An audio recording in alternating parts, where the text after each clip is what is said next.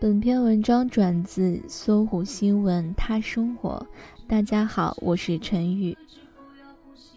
中午和一个朋友一起吃饭的时候，他说起了一件类似的男方劈腿的事儿。说完，他恨恨地骂了一句：“妈的，最近小三怎么那么多？”首先啊，我们要去分析，如果一对恋人之间本身不存在任何问题。注意啊，是不存在任何问题。那么小三哪怕有着一百根撬棒，他也找不到任何的支点。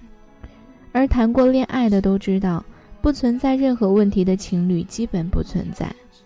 因此，我觉得遭遇劈腿事件以后，一哭二闹三上吊，破口大骂小三前任，是一种很不理智的行为。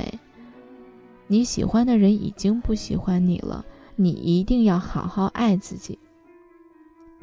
这个时候，请深呼吸，微笑着对自己说：“出来混，总是要还的。”亲爱的孩子，请记得，会劈腿第一次的男人，必定会劈腿第二次、第三次，一直劈到韧带断裂。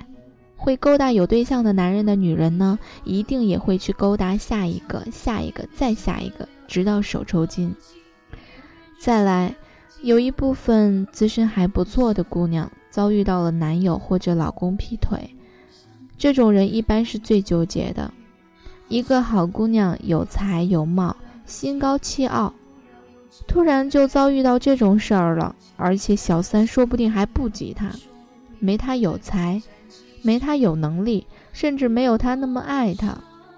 这种时候最憋屈的是，他要顾及自己的形象，动手啊、骂人啊，太丢脸；到处说闲话嘛，不屑干；扎小人这种事儿又太跌份儿。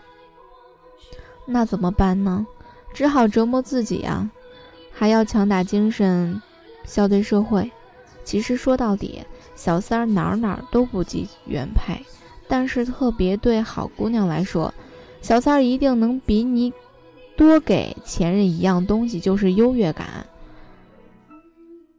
不是每一个好姑娘都会遇到一个能为了她变得更好的男人的，而那些不肯变得更好的男人，受不了压力的时候会干什么呢？会去找一个不及他的女人。这时候，你的无微不至会在他眼里变成管得太多，你的体贴温柔会让他的自尊心受伤。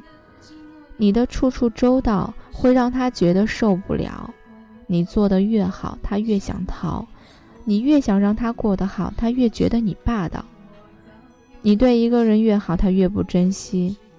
所以，姑娘，你想，你有什么好可惜的呢？不过啊，我想，如果哪天我爱的人跟着别人走了，那么。